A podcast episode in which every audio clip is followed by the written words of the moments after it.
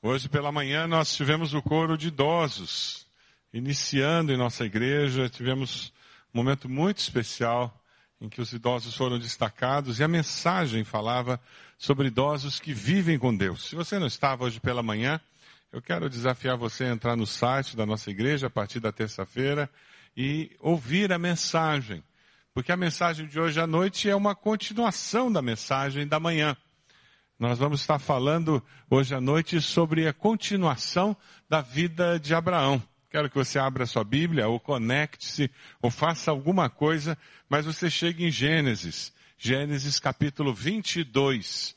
Dentro da revista IBB você encontra o esboço da mensagem para você poder acompanhar. Você que está na internet também pode ter acesso a esse esboço aí no, na tela do seu computador. Você pode clicar e acompanhar esse esboço também. Abraão e Isaac, a bênção da obediência. Abraão, com 75 anos, ele é desafiado a sair da casa, da sua parentela e ir para uma cidade distante, para um lugar distante e começar uma vida completamente diferente. Você aceitaria esse desafio se Deus dissesse para você? Sai de perto do, da tua parentela, vai para outro estado, para outro lugar, para outro país Pergunta a pessoa do lado se ela topava esse desafio. Se Deus dissesse, sai daí e vai para outro lugar.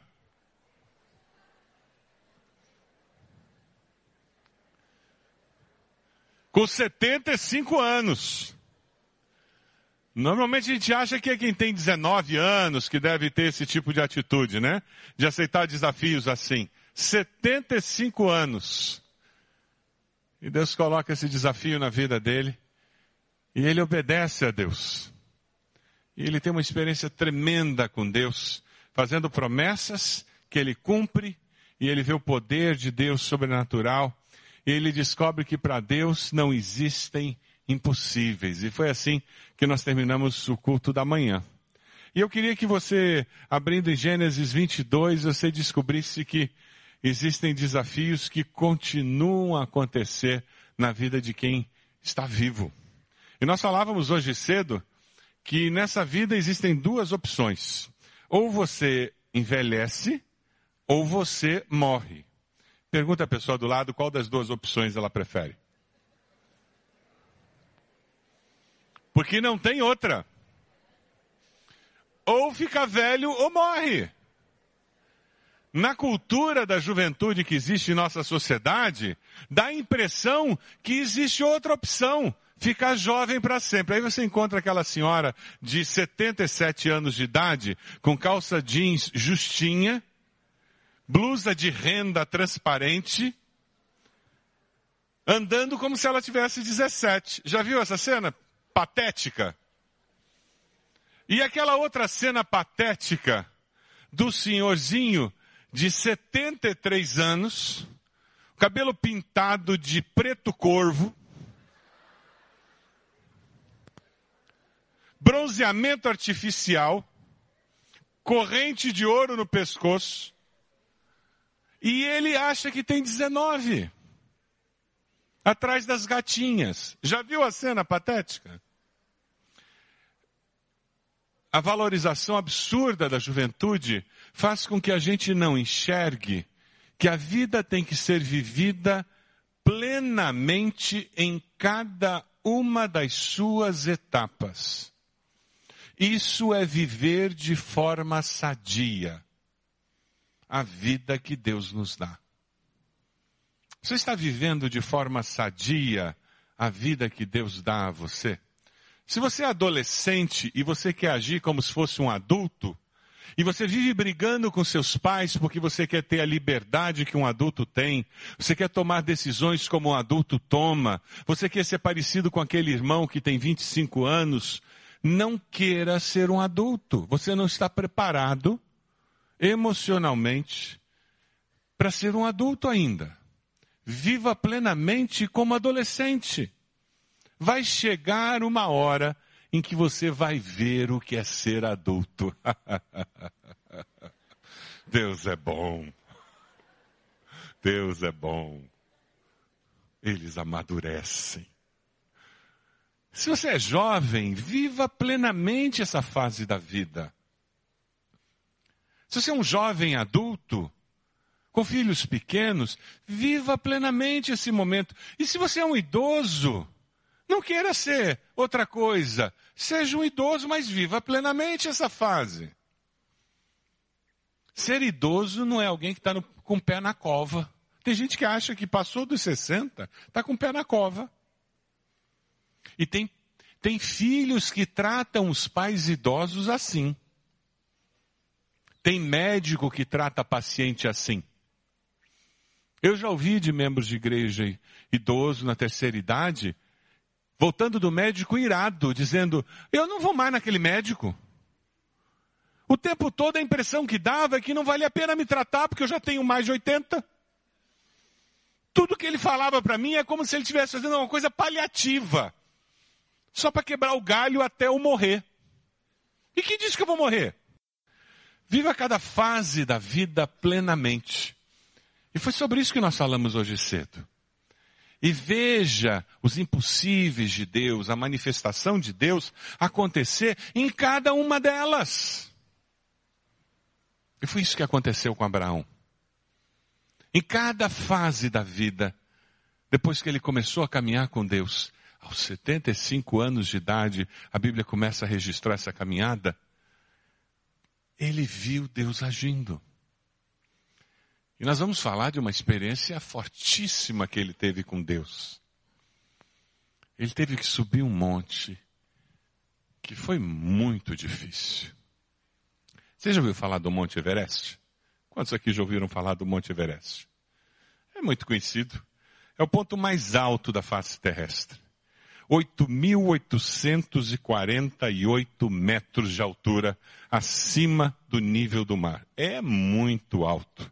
Para chegar lá você precisa de equipamento, homens treinados, eles ensaiam a escalada durante meses, precisa levar suprimentos, a morte espreita a cada curva, fadiga, frio, pouco oxigênio, paredes de gelo a escalar, finalmente você consegue chegar, mas poucos chegam ali.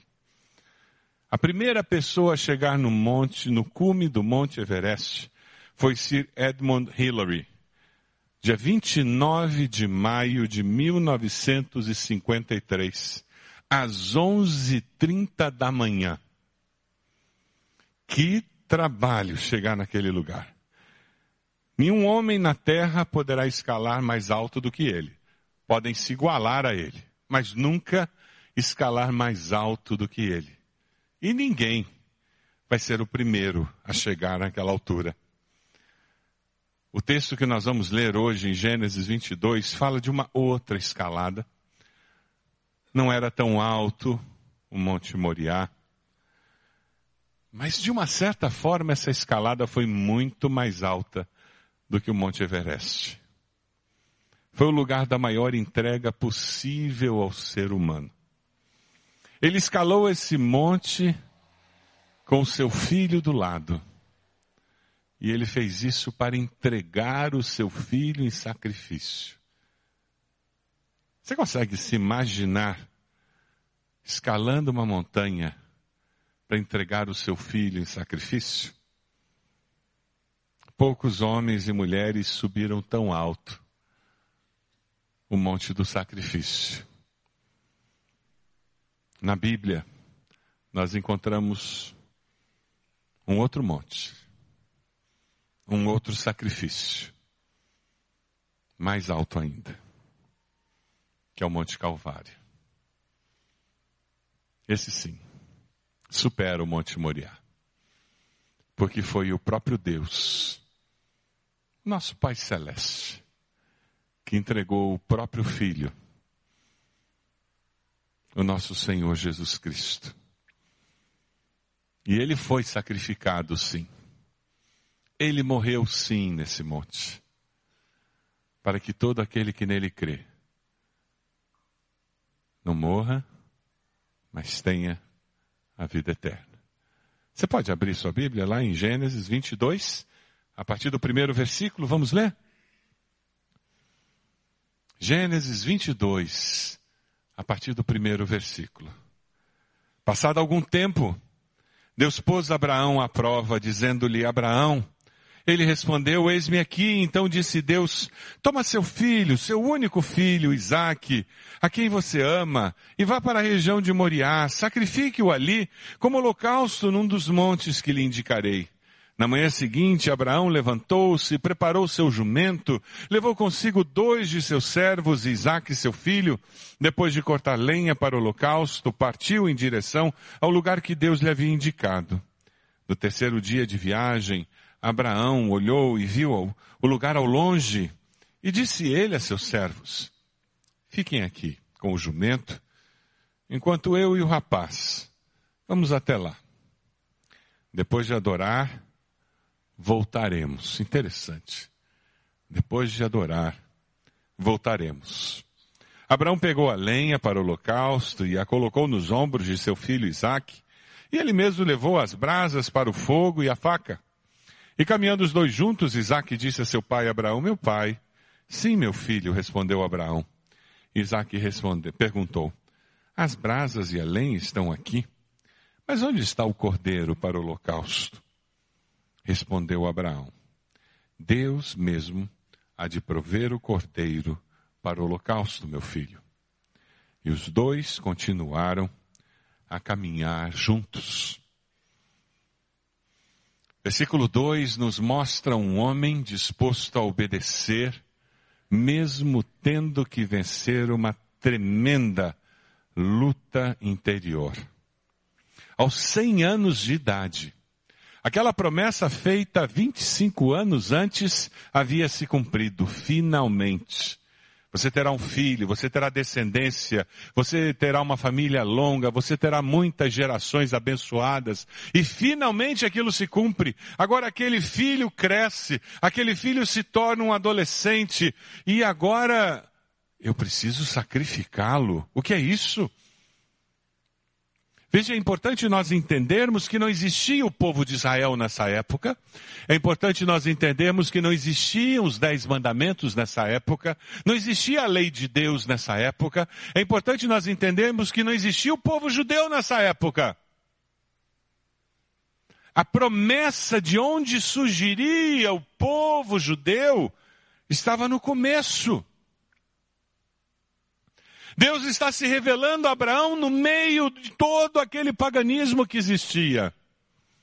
Onde sacrificar filhos em holocausto era a coisa mais comum que existia para agradar aos deuses, para apaziguar os deuses. Abraão era um homem temente a Deus e alguém que busca o Deus verdadeiro, alguém que descobre um Deus diferente, e ele é surpreendido com algo que ele não esperava. E uma crise interior se instala.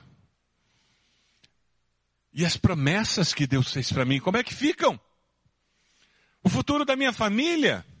O pacto que Deus fez? Eu deixei a minha terra, pela fé eu fui para outra terra, abandonei meus familiares. Outro filho não tem como vir. Eu já passei dos cem. E agora como vai ser? É na hora da aprovação que nós descobrimos quem de fato nós somos. Porque o fogo da aprovação derrete toda a maquiagem. Você já descobriu isso? Todo o seu discurso religioso, toda aquela conversa de crente, toda aquela aquele ritualismo, aquela prática ver, verbal e formal, ela desaparece. A essência é que fica. Ah, quando o médico olha para você e diz é câncer. Você vai descobrir o que existe dentro de você que é verdadeiro. Quando o telefone toca em casa e diz foi um acidente, infelizmente morreu. Você vai descobrir o quanto o quanto Jesus já transformou da sua alma à semelhança do seu do Senhor. Porque o fogo da provação derrete toda a maquiagem. O que sobra é a nossa essência. É na crise do divórcio, é na crise conjugal, é na rebeldia de um filho, é na reprovação do ano escolar, é no não passar no vestibular, que nós descobrimos o quanto nós confiamos mesmo em Deus. É no sonho frustrado, aquele namoro que não deu certo. Eu amo, mas não sou correspondido, acabou o mundo. E na adolescência, um amor não correspondido é fim de mundo. Pai e mãe, se você ainda não descobriu isso, por favor, entenda. O mundo acabou mesmo. Do ponto de vista do adolescente, acabou. E é melhor você ser empático e ajudá-lo a celebrar o fim do mundo. Porque acabou. Porque se ele não celebrar o fim do mundo, não tem como ele descobrir que sobrou alguma coisa ao redor. Ele tem que chorar tudo. Em momentos de provação que nós descobrimos quem é o nosso Deus. Em quem de fato nós confiamos. Porque nesses momentos, ou Deus faz, ou Deus faz. Porque não tem outra opção. Não tem plano B. Não tem plano C. Não tem ajuda externa. Naquele momento, ele estava descobrindo que ou ele confiava em Deus e dava um passo de fé como ele dera no passado, indo para uma terra estranha e continuava confiando nesse Deus que fez com que ele tivesse um filho de uma forma inesperada aos 100 anos de idade, ou não tinha valido a pena caminhar com Deus durante toda a sua vida. E sabe o que acontece? Veja o versículo 2. Quando Deus diz: Tome o seu único filho, Isaac, a quem você ama.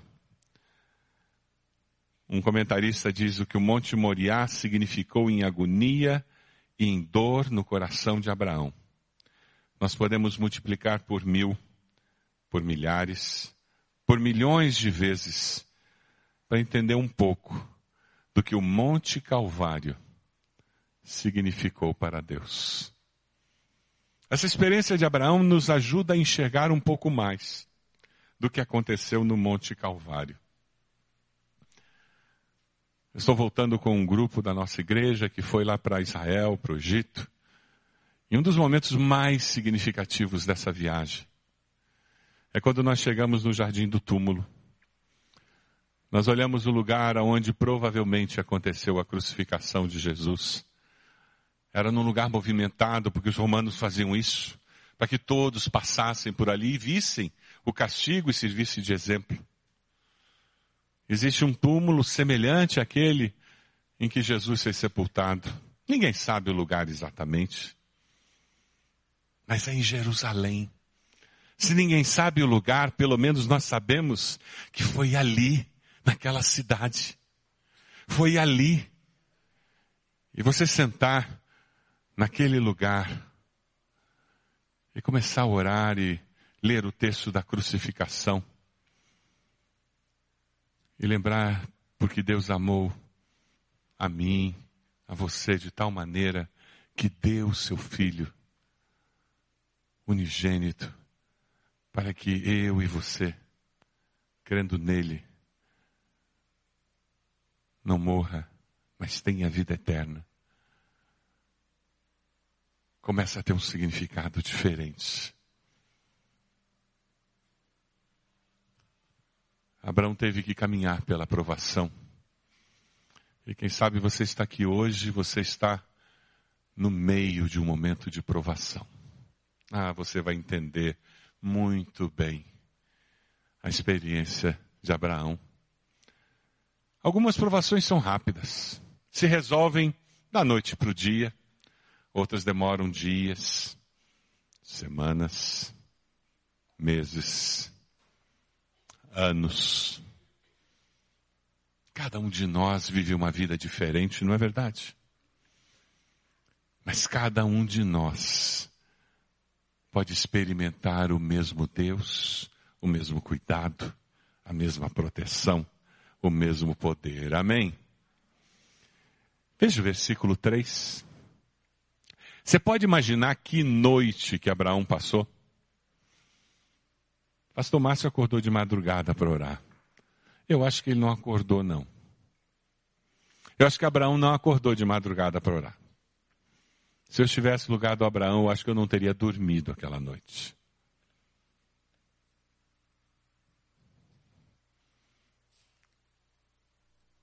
Ele na manhã seguinte se levanta e vai. Você pode imaginar a luta dele? Mas ele tinha caminhado com Deus o suficiente para confiar em Deus. Por isso que a gente diz: faça o CFI, matricule-se nas classes do CFI, do nosso curso de formação, venha para a escola bíblica. Por isso que a gente incentiva você a ter um período devocional diário em casa. Gente diz, participe de uma célula, cresça na comunhão com os irmãos, participe de momentos de oração. Sabe por quê? Porque você precisa se fortalecer. Sua fé precisa estar alimentada. Você não sabe o que a vida reserva. Nós precisamos estar firmados na palavra, na experiência com o Senhor, porque quando vem momentos como esse, eu preciso ter saúde espiritual. Como é que anda a sua saúde espiritual? Sabe, algumas pessoas se relacionam com Deus como se Deus fosse pronto-socorro. Você conhece gente assim? Quantos aqui já foram passear no pronto-socorro com os netos? Sabe aquela, um dia à tarde, sábado à tarde, não tenho o que fazer, vou levar o neto para dar uma volta no pronto-socorro. Não é um bom lugar? Tem gente que se relaciona com Deus como se Deus fosse um pronto-socorro. Você vai no pronto-socorro quando você precisa, é só isso. Você já foi lá quando você não tinha o que fazer? Não. Eu não quero nem estar perto de pronto-socorro quando eu não preciso. Tem gente que só procura Deus quando precisa. Quando eu não preciso, quando eu não tenho uma dificuldade, eu nem me lembro de Deus. Eu nem faço oração antes da comida. Eu nem leio a Bíblia. E tem gente que nem vem à igreja. Eu só venho à igreja quando a coisa encrenca. Tem outras pessoas que se relacionam com Deus como se Deus fosse o Papai Noel. Papai Noel, quem que é o Papai Noel? É um velhinho que faz o quê? Traz presente para quem? Para quem? Para criança boazinha. E tem gente que se relaciona com Deus assim. Ah, Deus, eu dei esmola, então o Senhor vai me ajudar. Ah, Deus, eu até no último culto que eu fui lá na igreja, quando o pastor Márcio falou do ofertório, eu até coloquei uma oferta no prato. Ah, então amanhã o senhor vai me ajudar. E tem gente que é tudo assim. Ah, Deus, eu até, eu, eu não traí minha esposa, eu sou fiel à minha esposa, como que eu não consegui fechar aquele negócio ontem?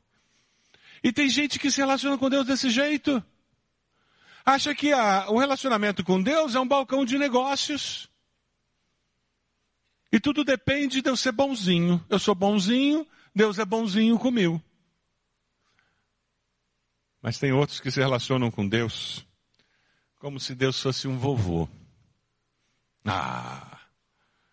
O que, que neto faz com avô? Faz o quê? Pinta os caneco. E o vô ainda está dando risada, né? Ainda está achando que está bom. E tem gente que acha que Deus não faz mais do que obrigação de abençoar. E aí deles não fizer isso. E de uma maneira imatura, a gente vive cobrando tudo de Deus. E acha que tudo, se, se não dá certo na minha vida, é culpa de Deus. Se tem criança sofrendo no mundo, é culpa de Deus. Se tem guerra no mundo, é culpa de Deus. Se a Dilma não é boa presidente, é culpa de Deus. Tu, tudo que acontece é culpa de Deus. E olha, se não dá certo na minha vida, é culpa de Deus. São pessoas que se relacionam com Deus, achando que Deus tem que fazer tudo por mim. E depois que Deus faz tudo o que ele já faz, ele ainda está em dívida, porque ele podia fazer mais. Mas sabe, graças a Deus, existem pessoas que já descobriram que Deus é Pai amoroso, é um Pai celeste justo, mas amoroso. Porque amor e justiça são os dois lados da mesma moeda. Pessoas que já descobriram que Deus é bom. que Deus é misericordioso, mas que como pai ele disciplina, ele corrige para nos tornar melhores. Como você se relaciona com Deus? Quem é Deus para você? Isso vai influenciar como você enfrenta as dificuldades. Ah, que tentação quando vem a aprovação na vida, eu dizer, Deus, mas por que eu, Deus? Por que eu? Pergunta errada. Essa pergunta não vai levar você a lugar nenhum. Pergunte a Deus, Deus, por que não eu? Acontece com todo mundo. Estamos aqui. Deus, como que no meio de tudo isso, eu consigo enxergar a mão do Senhor e a providência do Senhor. Ah, eu abro a minha vida para que Deus se manifeste. É interessante porque desse texto você tira algumas equivalências, algumas ligações com a experiência de Jesus ali no Calvário. É muito interessante. Alguns paralelos entre Monte Moriá e Monte Calvário. Eu queria destacar alguns. Quando eles chegaram, versículo 3, 4 e 9, na manhã seguinte, no terceiro dia de viagem, quando chegaram ao lugar que Deus lhe havia indicado, Abraão andou três dias, interessante de agonia, né? Jesus fica três dias no túmulo três dias a decisão de sacrificar Isaac e ter a vitória sobre a morte. Três dias entre a crucificação e morte de Jesus e também a vitória sobre a morte. Como você tem vivido com seu Deus? Você tem vivido com expectativa de vitória ou de derrota? Você tem enfrentado as provações confiando no Pai Celeste, dizendo eu não entendo, eu não sei onde isso vai levar, mas eu sei em quem tenho crido. Quem sabe o final do versículo? Estou bem certo que é poderoso para guardar o meu tesouro até o dia final. Se você tem essa certeza, diga aleluia. É assim que nós enfrentamos as dificuldades. Essa obediência, ela se manifesta em fé. Veja os versículos 5 e 6 do texto que nós lemos. Por isso que ele diz, depois de adorarmos, nós voltaremos. Ele não sabia como, Deus tinha pedido para ele levar o menino lá e oferecê-lo em sacrifício. E ele disse, tá bom, senhor, o senhor mandou, eu sou um servo, eu obedeço. Aí ele vira para os servos e diz, fiquem frio, nós vamos voltar. Eu não sei como, mas nós vamos voltar. Fé é confiar que Deus fará tudo o que for necessário, mesmo que no momento eu não consiga entender como será feito. Tem alguma coisa na sua vida que você não está entendendo? Você consegue identificar? Alguma coisa na sua vida que você não entende? Ah, Deus, agora essa eu não entendi. Onde é que esse negócio vai? Deus, por que que isso está acontecendo de novo comigo?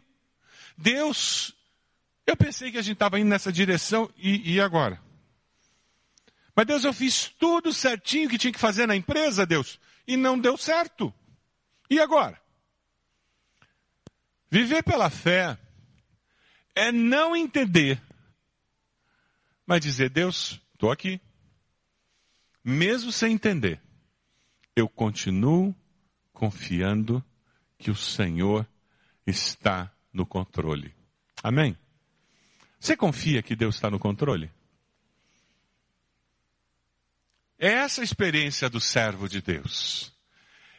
Mesmo quando ele não entende. Confiar em Deus quando está dando tudo certo é muito fácil, gente. Confiar em Deus quando você explica tudo o que está acontecendo é muito fácil. Eu quero ver você dizer eu continuo confiando quando está dando tudo errado aos nossos olhos. Quando as coisas estão fora do controle, do nosso controle. Aí você diz, Deus, eu não estou entendendo onde isso vai dar. Está me dando frio na barriga. Mas eu quero dizer para o Senhor uma coisa. Apesar de eu não entender, eu sei. Eu sei que o Senhor é poderoso. Vamos ler juntos Hebreus, que vai aparecer aí na tela, Hebreus 11. Olha o que, que o escritor de Hebreus fala sobre essa experiência de Abraão. Olha que interessante. Pela fé, vamos juntos? Pela fé, Abraão, quando Deus o pôs à prova, ofereceu Isaac como sacrifício. Aquele que havia recebido as promessas estava a ponto de sacrificar o seu único filho embora Deus lhe tivesse dito, por meio de Isaac, a sua descendência será considerada. Abraão levou em conta que Deus pode ressuscitar os mortos e figuradamente recebeu Isaac de volta dentre os mortos.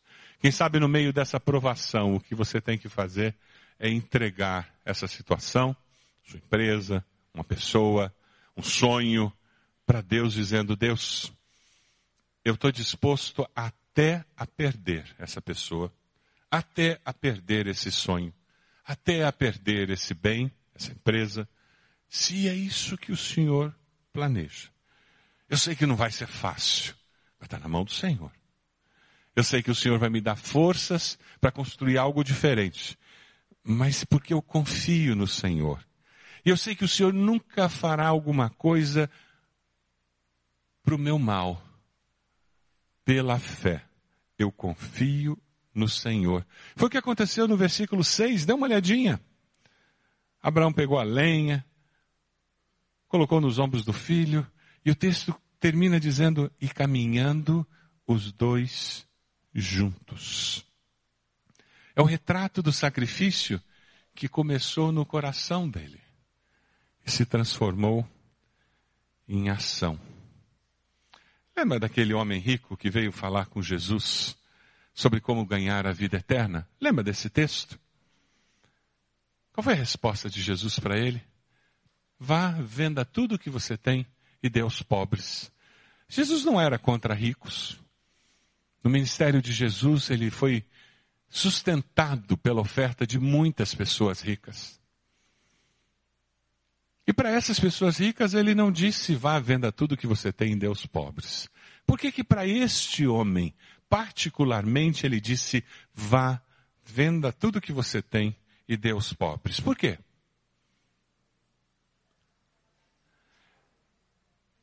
Porque ele precisava entregar o ídolo do seu coração.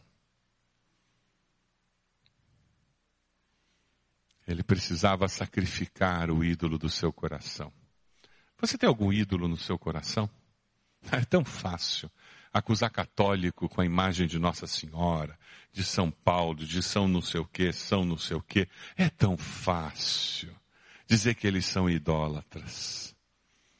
E nos esquecermos que nós, evangélicos, com muita facilidade, também podemos nos tornar tão idólatras ou piores do que muitos que fazem romaria para Aparecida, lá para Ciro de Nazaré. É tão fácil nós sermos idólatras de um filho, de uma profissão, de dinheiro, de um pai, de uma mãe de um esposo, de uma esposa, de um namorado, de uma namorada, de um carro, tantas coisas, da nossa liberdade, tantas coisas. A palavra de Deus nos diz que enganoso é o coração. E como esse coração nos engana, não é verdade? Deixe o Espírito de Deus sondar o seu coração nessa noite e revelar se existe algum ídolo no seu coração. Para que no final desse culto você possa sacrificá-lo no altar, dizendo: Toma, Deus, eu não quero ídolos, eu quero o Deus verdadeiro na minha vida. Amém? Eu só quero um Deus na minha vida. E esse Deus é o Senhor. Isso é necessário porque a palavra nos diz: quem quiser salvar a sua vida, a perderá.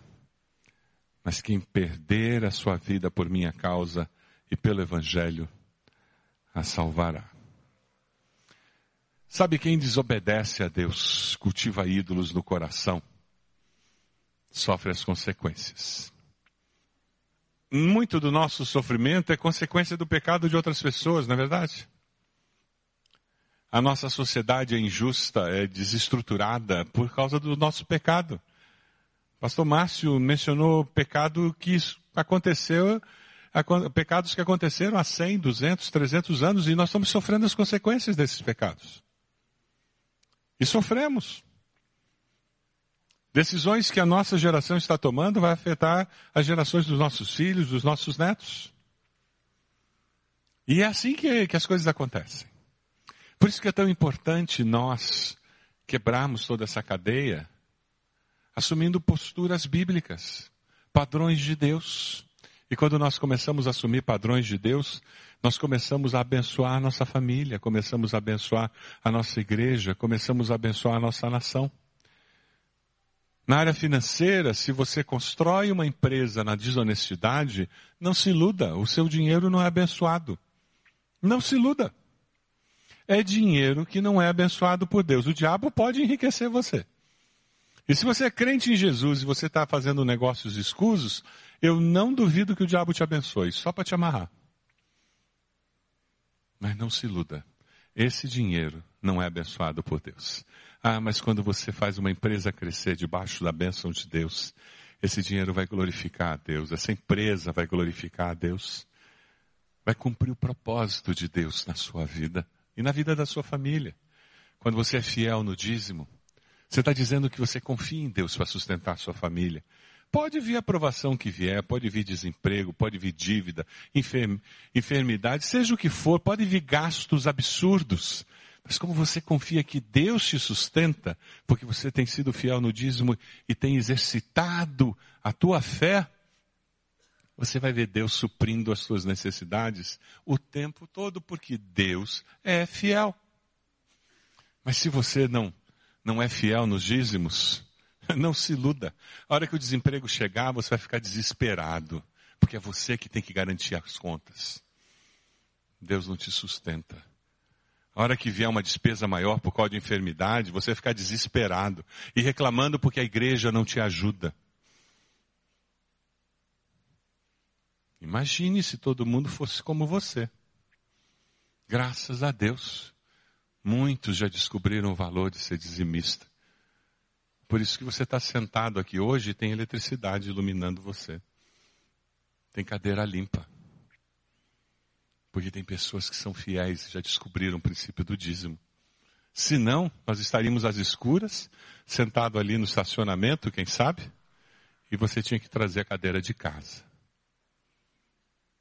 Ah, meus irmãos, a obediência nos leva a experimentar a intervenção de Deus em todas as áreas da nossa vida.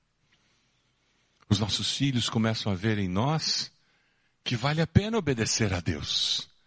Porque esse negócio de Deus funciona.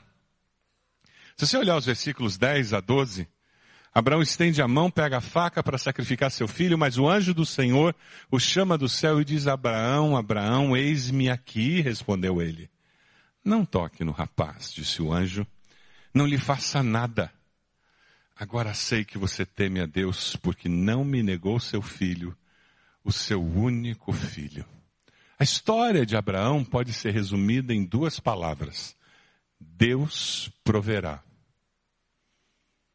Deus proverá. Deus devolve a Abraão a vida do seu filho.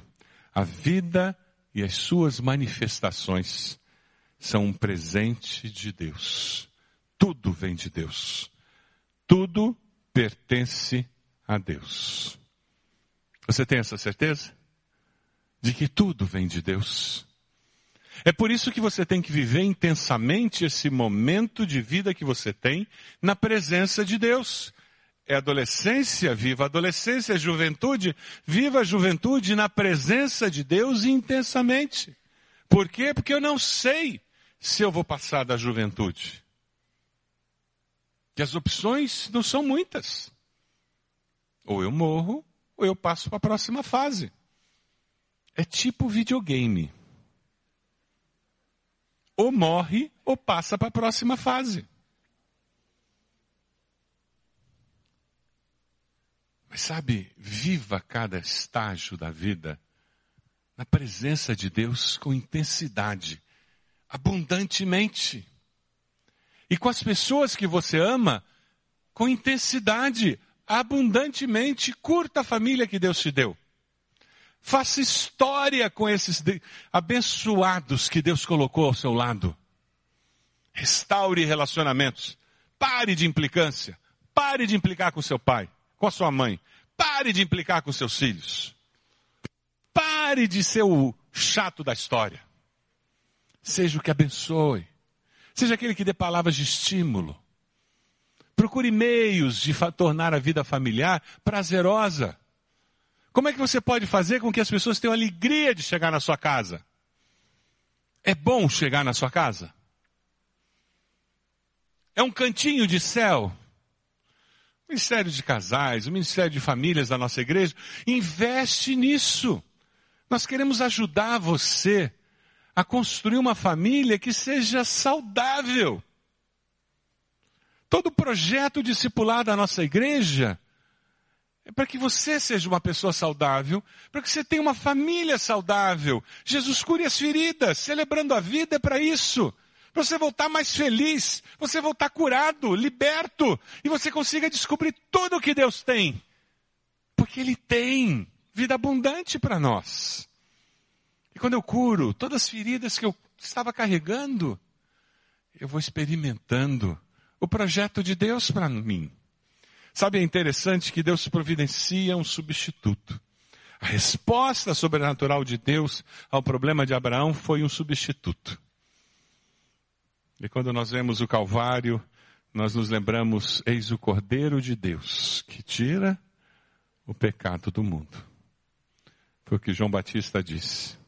Romanos 5,8 nos diz, mas Deus prova seu amor para conosco, em que Cristo morreu por nós, sendo nós ainda pecadores. Você pode abaixar sua cabeça, por favor?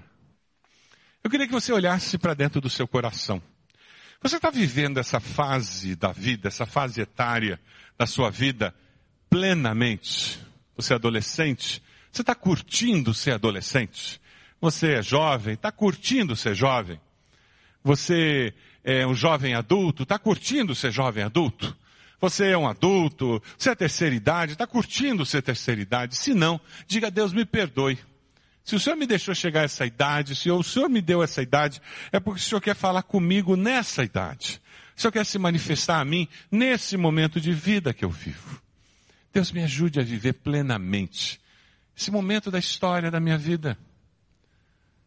Se Deus te deu os pais que você tem, os filhos que você tem, eles foram escolhidos a dedo por Deus. O cônjuge que você tem foi escolhido a dedo por Deus. Para você ser bênção e ser abençoado. Busque a Deus agora. Diga a Deus, eu quero viver com essa consciência. Eu quero obedecer ao Senhor em todas as coisas. Eu quero construir uma família que reflita o teu amor, o fruto do Espírito presente, amor, alegria, paz, fé, benignidade, bondade, mansidão, domínio próprio. Deus, eu quero todas essas coisas da minha casa.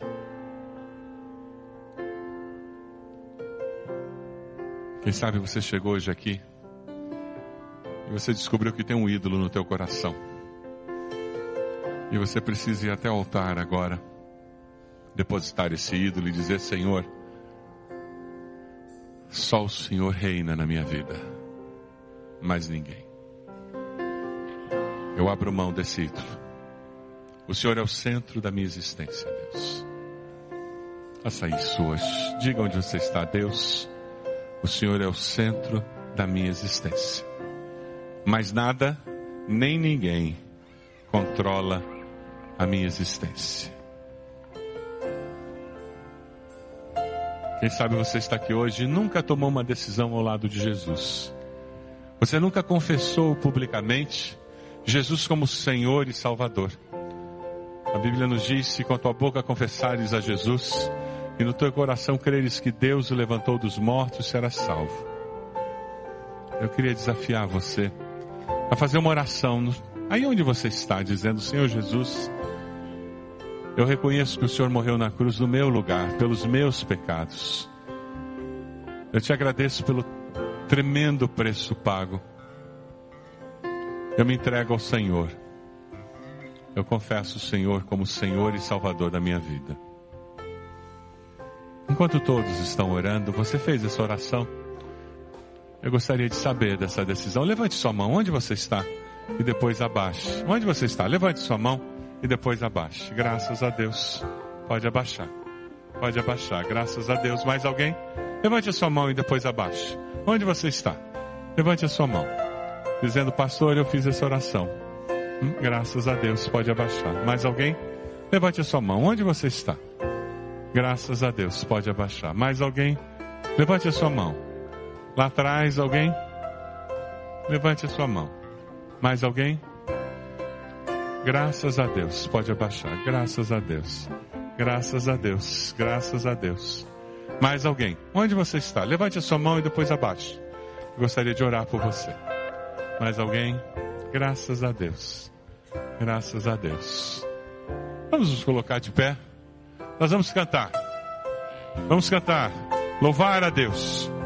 Eu queria convidar você. Você que levantou sua mão dizendo: Eu confesso Jesus como Senhor e Salvador. Eu tomo uma decisão nessa noite. Eu quero caminhar com Jesus eu faço essa oração entregando minha vida a Jesus. Nós queremos orar por você, queremos ajudá-lo nessa caminhada. Enquanto nós cantamos, eu queria convidar você para vir até aqui à frente. Nós vamos ter conselheiros aqui que vão orar com você. Nós queremos abençoar a sua vida. Você pode sair do seu lugar? Vem aqui. Nós queremos abençoar a sua vida. Pode vir. Isto, pode vir. Pode vir. Saia do seu lugar. Vem até aqui. Isto. Pode vir.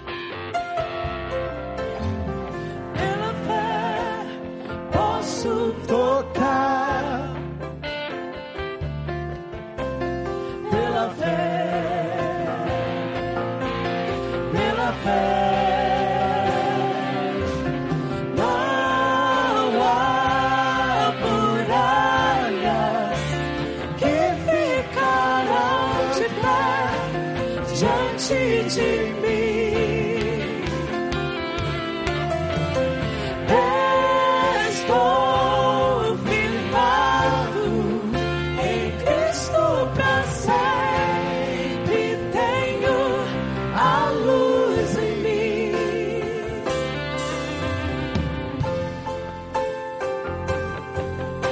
Deus falou no teu coração, mesmo que você não tenha levantado a mão, vem aqui à frente.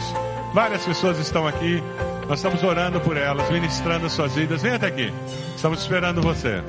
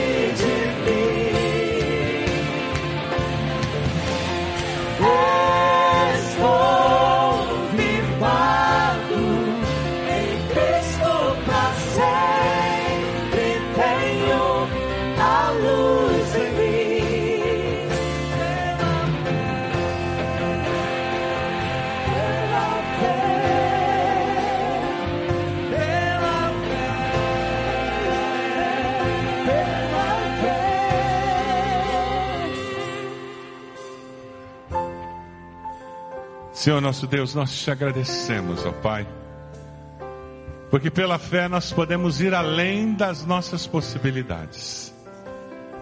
Pela fé nós vencemos toda e qualquer provação. Obrigado pelo exemplo de Abraão, Senhor, que passa por tamanha provação como um vencedor.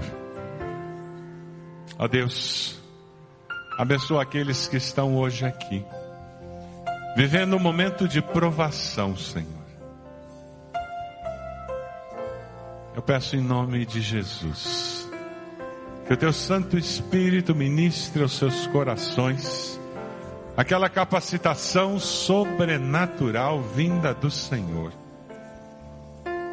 para serem mais do que vencedores por Cristo Jesus.